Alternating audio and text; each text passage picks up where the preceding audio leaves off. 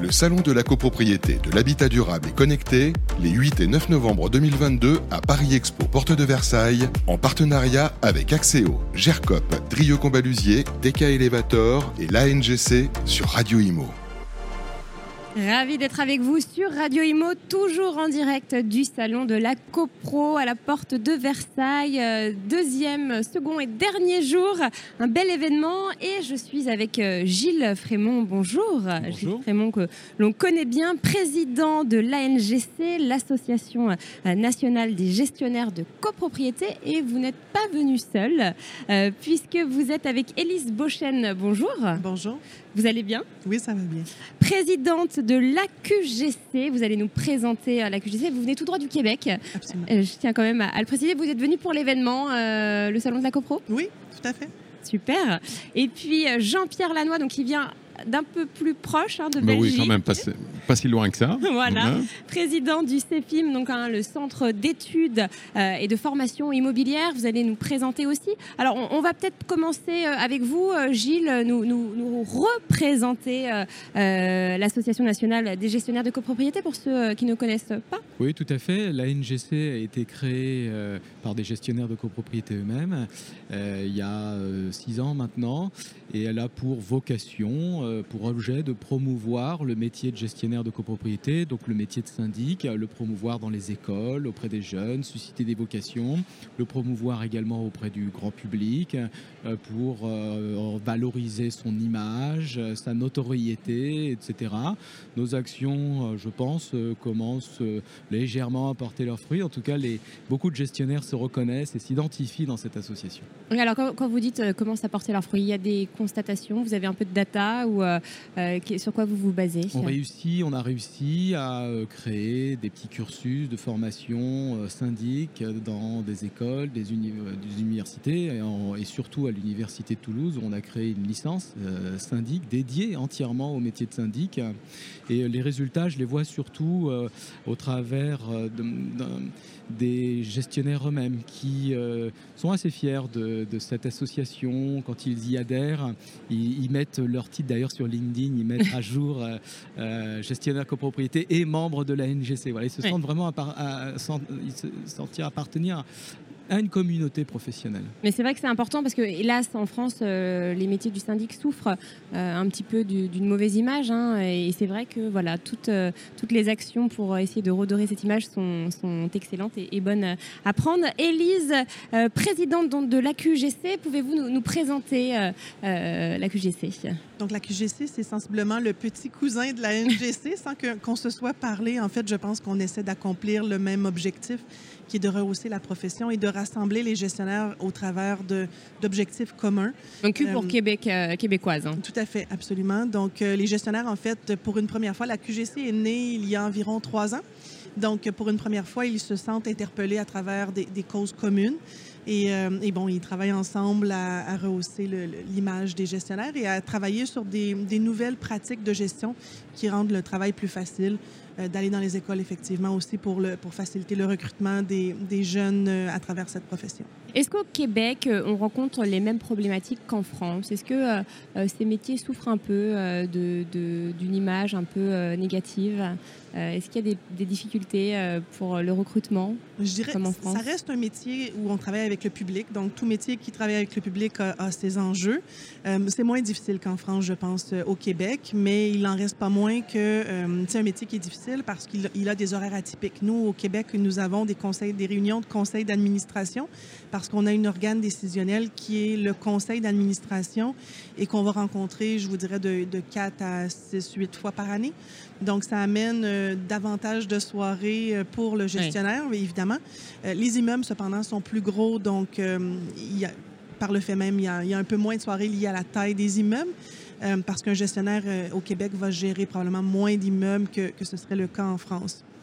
Ceci dit, ça reste une des plus grandes doléances. Donc, euh, j'apprécie beaucoup le, travail de M. Frémont d'essayer d'amener, en fait, les, assemblées euh, de jour. En fait, nous tentons de faire la même chose au Québec, euh, notamment pour les réunions de conseil d'administration, pour réduire un petit peu euh, cet aspect, la, ce caractère négatif-là auprès des gestionnaires. Là. Mmh. Après, c'est vrai que les Français sont très durs avec les métiers de service. Euh, ils ont une exigence parfois euh, un peu trop élevée, donc euh, c'est peut-être aussi pour ça qu'en France, ça se passe comme ça. Jean-Pierre Lannoy, pouvez-vous nous parler du centre d'études et de formation immobilière que vous présidez en Belgique? Oui, avec joie. Euh, créé en 2014. Il avait pour fonction, naturellement, de mettre euh, à disposition un ensemble de formations pour les agents immobiliers. En Belgique, le titre, c'est une profession qui est réglementée. Donc, euh, la profession est réglementée à travers notre institut qui impose, naturellement, un minimum de 20 heures de formation par an à l'égard de tout agent immobilier qui tantôt est sur le régime du syndic ou du transactionnel. Euh, le CEFIM s'est inscrit comme étant le premier organisateur de formation en Belgique francophone. Nous avons notre pendant en Belgique néerlandophone aussi. Euh, donc nous avons naturellement toute une structure, toute une constellation également de fédérations qui sont naturellement attentifs à répondre à toutes les demandes de notre institut. Donc en Flandre et en Wallonie. En Flandre et en Wallonie et à Bruxelles. Et à Bruxelles, la région. Et en zone germanophone. Les trois régions et, et quatre, plus quatre avec la. Oui. Ouais, donc Je... nous devons dispenser des, des, formations en allemand. Je connais bien, j'ai vécu à Evere en, ah oui, à, à Bruxelles. Donc c'est un, un, très beau, très beau pays. euh, on va peut-être parler de la conférence euh, dont vous sortez tous les trois. Alors euh, parce qu'il y a eu euh, pas mal de conférences hein, qui se sont tenues euh, pendant ces deux jours. Quel était le thème, Gilles, de cette conférence? Le thème c'était la gouvernance en copropriété et le rôle, la place du syndic dans cette gouvernance vis-à-vis -vis de l'Assemblée générale, mais surtout, on l'a vu au travers des débats, vis-à-vis -vis du conseil syndical. Alors en, en France, on dit conseil syndical. Au Québec, on dit donc conseil d'administration, c'est bien ça Oui. Et en Belgique, conseil des copropriétaires. C'est tout à fait voilà. ça, Gilles. C'est tout à fait ça. oui, merci pour la traduction. Et donc le débat, c'était quelle est la place de chacun, le pouvoir de chacun. Normalement, le conseil syndical en France n'a pas de pouvoir décisionnaire, euh, mais dans les faits, euh, alors légalement, il assiste et contrôle la gestion du syndic, mais dans les faits, dans les faits, et pas dans, dans la loi, mais dans les faits, on se rend compte, on observe euh, qu'il exerce Bien un sûr. certain pouvoir et un certain pouvoir notamment sur le syndic, pas sur l'Assemblée générale, même s'il a son rôle d'influenceur. Il influence, il influence sûr, quand même normal, pas mal, heureusement d'ailleurs. qui s'occupe des choses de l'immeuble Ouais. tout au long de l'année. C'est lui qui présente les projets, qui les, et qui les porte aussi. Et le conseil syndical est, est, extrêmement utile dans un immeuble. Mais on sent euh, parfois un poids un peu trop important sur les épaules du syndic, du conseil syndical. Voilà, le conseil syndical peut être un peu trop présent, un peu trop omniprésent. Euh, L'idée, c'est d'avoir un équilibre dans cette gouvernance pour que le syndic puisse travailler sereinement sans avoir à rendre des comptes euh, pour un oui ou pour un non. En gros, qu'il ait plus d'autonomie. Et l'autonomie, on la gagne comment? Alors, on la gagne sur la confiance. La confiance, on en a parlé beaucoup. On la gagne aussi à travers la création d'un ordre. La confiance, on la gagne aussi avec le montant des honoraires. Voilà, on a parlé de tout ça. Hum. Et alors justement, est-ce que cet équilibre, euh, euh, vous voulez le trouver au Québec et en Belgique? Est-ce que c'est euh, quelque chose auquel vous réfléchissez, à laquelle vous réfléchissez? En fait, moi, ce que j'ai retenu de la conférence, c'est qu'au Québec, en fait, on est probablement les plus éloignés de cette autonomie du, parce qu'on a le, le conseil d'administration qui, ultimement, prend les décisions. Et, euh, et en fait, une, et, ça peut être positif comme négatif, en fait, mais la difficulté, c'est que parfois, il y a des décisions où on doit être informé. Mm. En fait, le professionnel immobilier est le plus informé, en fait. Euh, donc, c'est difficile de, parfois d'avoir euh, celui qui prend l'ultime décision, qui est très néophyte par rapport au sujet à être décidé. Donc, j'ai compris de, la, de, notre conférence que la Belgique est probablement le plus avancé vers cette autonomie-là. Euh, donc, on va, on va s'inspirer de ça au Québec parce qu'effectivement, au Québec, on cherche à créer un ordre prof professionnel pour rassurer le consommateur qu'il peut nous donner cette autonomie-là autonomie parce qu'il peut avoir confiance en nos compétences. Donc, mm. l'ordre vient un peu confirmer euh, ça. On, nous ne l'avons pas encore au Québec, mais nous cherchons à, à, aller dans cette direction. Vous êtes en recherche. En Belgique, alors comment ça se passe euh, exactement nous qui devons nous inspirer de la Belgique, euh, Jean-Pierre alors, à travers cet institut, je vais dire que depuis son existence, on a pu voir naturellement quels ont été les bienfaits qu'il a pu apporter. La première des choses, c'est qu'il a rassuré le consommateur, il a rassuré le copropriétaire. Ça, c'est important hein, de rassurer avant La rassurant. Nous avons une implication directe, c'est que nous n'avons pas un aussi grand antagonisme entre copropriétaires d'un côté et syndic. Je crois que nous avons toujours des copropriétés difficiles, mais majoritairement parlant, nous avons quand même beaucoup plus de consensus et d'aide qui peut être apportée de l'un, de l'autre, et certainement beaucoup plus de, de, respect par rapport à notre euh, profession de syndic. Cela dit, ça n'empêche pas que nous souffrons aussi d'un manque de reconnaissance comme pourrait l'avoir également le syndic français. Et ce respect, juste comment vous, comment vous l'expliquez? Est-ce que euh, c'est dû à quoi en fait? Mais je vais dire que quelque part, respect, on peut l'affilier à de la reconnaissance, mm. c'est un de nos grands objectifs. Euh, L'IPI a, euh, face à, toutes les critiques qui étaient portées par rapport à ce métier, qui, à travers les personnes qui l'exerçaient, a initié une enquête, une enquête euh, qui a été euh, organisée par euh, une université, donc qui a toute la, la, qualité objective et qui a naturellement démontré que le mal-être du syndic belge se situe d'une part dans un manque de reconnaissance, deuxièmement dans des horaires, et là on parle de nouveau de ces assemblées générales qui se déroulent le soir, euh, c'était le deuxième critère qui constitue là euh, une difficulté. Et le troisième critère étant le montant des honoraires qui également présente des difficultés. Mm. Et ces trois éléments mis ensemble vont faire que, oui, nous avons de moins en moins de syndics. D'ailleurs, Gilles a eu toujours, me le rappelle toujours, il y a il y a cinq ans, euh, à travers un magazine, je crois que j'avais dit d'ici cinq ans, nous aurons une pénurie de syndics et nous y sommes. Ah oui, c'était, euh, vous, aviez, euh, vous étiez visionnaire alors à l'époque. Oui, il me le rappelle, je l'en remercie d'ailleurs. Et comment vous l'expliquiez déjà à l'époque? Comment vous aviez euh, enfin, deviné qu'on allait avoir cette, cette pénurie? Ah, Mais oui, c'était clair parce que présent dans tous les organismes de formation, il était clair que quand on évoquait le métier de syndic, il y avait très peu de personnes qui étaient susceptibles de dire bah, bah, moi je vais le faire, moi je vais essayer de, suivre ce cursus. Donc on avait déjà un premier retrait à ce niveau-là, à travers les jeunes. Euh, donc il a fallu, euh, il était important qu'on redore l'image, chose qui sera reprise par notre institut rapidement, puisque nous lançons une grosse campagne de communication euh, dès 2023 sur naturellement la revalorisation du métier de syndic, de ses avantages, et pour lui donner, je ne vais pas dire une meilleure presse, ce n'est pas ça, mais pouvoir le recentrer dans ses objectifs. Ses objectifs premiers étant d'assurer la pérennité d'un immeuble et d'assurer également la cohésion sociale à travers un modèle économique qui est bien défini. Et je crois qu'il faut de temps en temps en fait remettre le syndic par rapport à ces objectifs qui sont là. Ce sont trois objectifs qui doivent être bien clairs et euh, il sera formé pour ça, il obtiendra des compétences complémentaires et disons que là, il parviendra à naturellement se valoriser euh, à l'égard du copropriétaire et donc en obtenir respect. Hum. Et concrètement, quelle est votre stratégie du coup pour cette campagne de communication Comment vous voulez cibler les jeunes Comment vous voulez leur donner envie Déjà, par quels canaux vous allez passer Télévision, réseaux sociaux et réseaux sociaux, j'imagine. Euh, Alors, d'une part, à travers les écoles, puisque nous avons créé un observatoire de la un observatoire de la formation euh, en copropriété, dans lequel nous réunissons l'ensemble de tous les acteurs pour justement arriver vers les directions d'école pour leur dire attention, faut informer, orienter, informer. Informer, déjà informer, j'imagine. Informer, informer, informer, informer de, ce, de la, la possibilité d'exécuter ce métier. Deuxième chose, c'est bien entendu via les canaux modernes de communication, réseaux sociaux, et c'est naturellement avec une campagne de presse qui sera relativement importante pour en mettre également ce syndic au centre d'une place qui doit avoir et que je crois que le, on l'a un peu perdu là. Je crois mm. que le syndic est un peu perdu et je crois qu'on lui attribue beaucoup de reproches alors que ce n'est pas sa fonction. Sa fonction, il doit réaliser des objectifs qui sont bien définis. Euh, Gilles, vous voulez réagir? Oui, euh, bah, je réagis sur les réseaux sociaux. Euh, la NGC est très présente sur les réseaux sociaux. C'est d'ailleurs pour ça que nos amis belges et québécois peuvent voir en direct tout ce qu'on fait, nos actualités. Et là, j'étais sur le salon de la copropriété. On va parler du salon de la copropriété. Comme vous le savez peut-être, j'ai publié un petit livre qui s'appelle... Tout à fait, j'avais prévu d'en parler justement. syndic et hier, je faisais une séance de dédicace sur le stand des Dilex et, euh, je demandais à tous ceux qui se présentaient ce qu'ils faisaient, s'ils étaient gestionnaires ou copropriétaires. J'ai- des copropriétaires qui sont venus acheter le bouquin, ils adorent.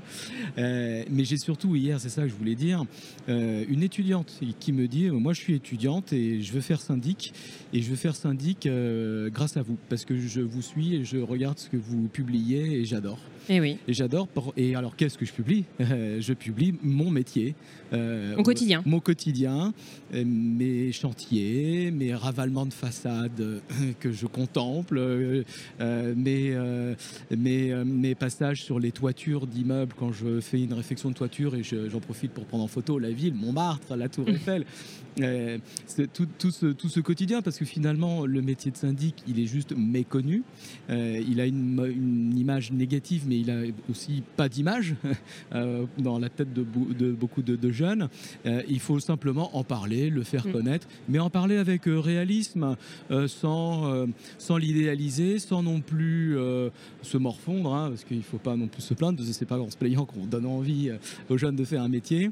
Il faut en parler tout simplement avec réalisme. Et, ce- et puis le sujet des assemblées générales, évidemment, est extrêmement important, puisqu'aujourd'hui, et je profite d'avoir ce micro pour encore marteler le message, il faut euh, préserver l'équilibre vie privée, vie professionnelle et transférer un certain nombre, pas forcément toutes, mais un certain nombre, une bonne partie de ces assemblées générales en journée. C'est évident et moi je le fais. Je le fais en tant que gestionnaire, ça veut dire que c'est possible. Et les Oui, parce que copropriétaires c'est compatible avec une famille. les euh. copropriétaires comprennent, on leur sûr. explique, et quand on leur explique simplement, euh, quand, quand on leur parle simplement, et- ils comprennent. hein. Hum, bien sûr. Euh, et- vous rejoignez, Elise, euh, ces propos pour les jeunes. Est-ce qu'il faut diffuser? Alors, juste, je me permets de, de faire une petite comparaison, mais il n'y a pas que les syndics hein, qui souffrent de ce problème euh, de, euh, de manque d'information euh, chez les jeunes. Il y a par exemple aussi le bâtiment.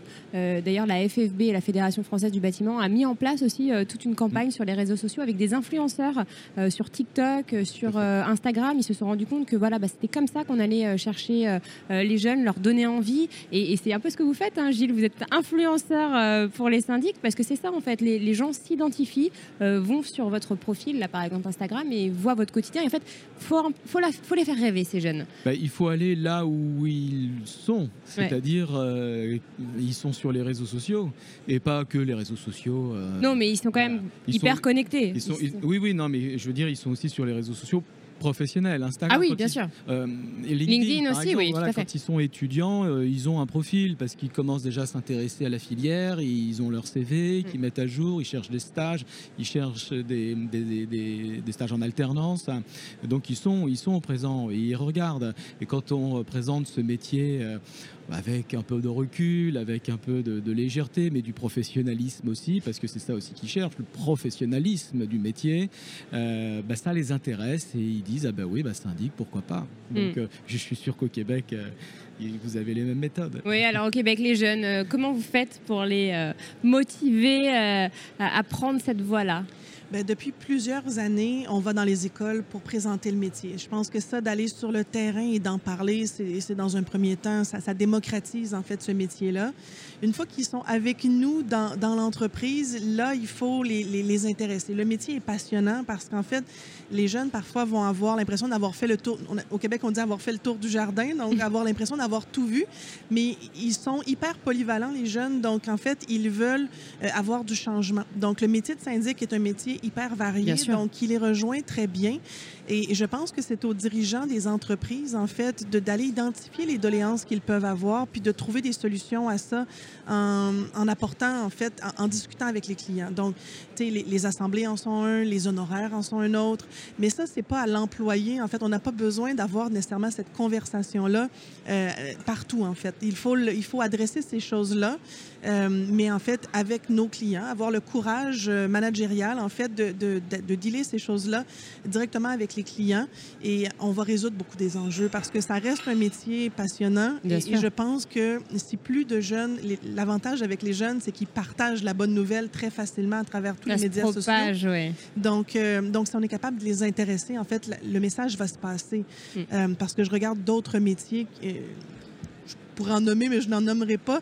Il y a un paquet de métiers qui sont quand même très routiniers, ce qui n'est pas le cas du métier de, gestionnaire de copropriété. Et c'est vrai que mettre en avant euh, ce côté-là, hein, qui est un avantage, hein, euh, cette polyvalence, et c'est vrai que les, jeunes demandent ça. Hein, euh, ils n'ont pas envie de faire tous les jours la même chose. C'est vrai que ça, c'est vraiment à mettre en avant. Un petit mot peut-être sur le salon de la, de la CoPro. Alors, on arrive à la, à la fin quasiment. le salon ferme ses portes ce soir. quel bilan pour ce salon? Moi, je suis ravi. Je suis ravi. Je, je, je, fréquente le salon de la copropriété depuis que je fais ce métier, donc depuis presque 20 ans. toujours en tant que visiteur et maintenant depuis 5 ans en tant qu'exposant avec la NGC. On est très fiers d'avoir notre stand. On reçoit, les, on reçoit les gestionnaires, ils viennent nous voir, ils sont mm. contents, ils viennent de partout en France. Hein. Et on reçoit aussi des copropriétaires, on discute avec eux, on échange dans un cadre différent de celui des cabinets où il y a peut-être un peu plus de tension.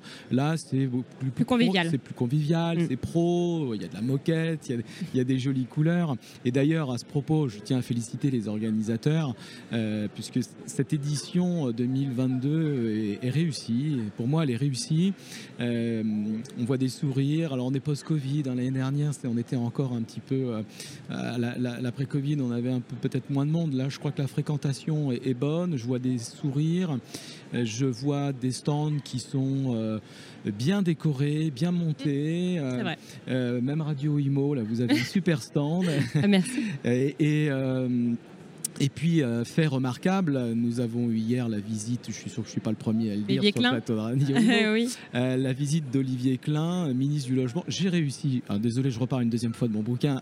Vie ma vie de syndic d'ailleurs, hein, je, je, rappelle le titre. J'ai réussi à lui offrir, Bravo, à lui dédicacé, dédicacer, hein. euh, mon livre Vie ma vie de syndic. Le ministre du Logement va pouvoir lire et se mettre dans la tête d'un gestionnaire de copropriété, puisque ce sont des histoires euh, très introspectives, hein, où je raconte la vie et même ce que je pense à l'intérieur de moi. Je parle, je fais parler le personnage qui est en moi. Il va pouvoir se mettre dans la tête d'un gestionnaire de copropriété comme s'il était gestionnaire de copropriété. Ça, c'est très appréciable. Voilà. Au-delà de ça, je crois que les professionnels sont honorés de la visite euh, d'un ministre de, du logement.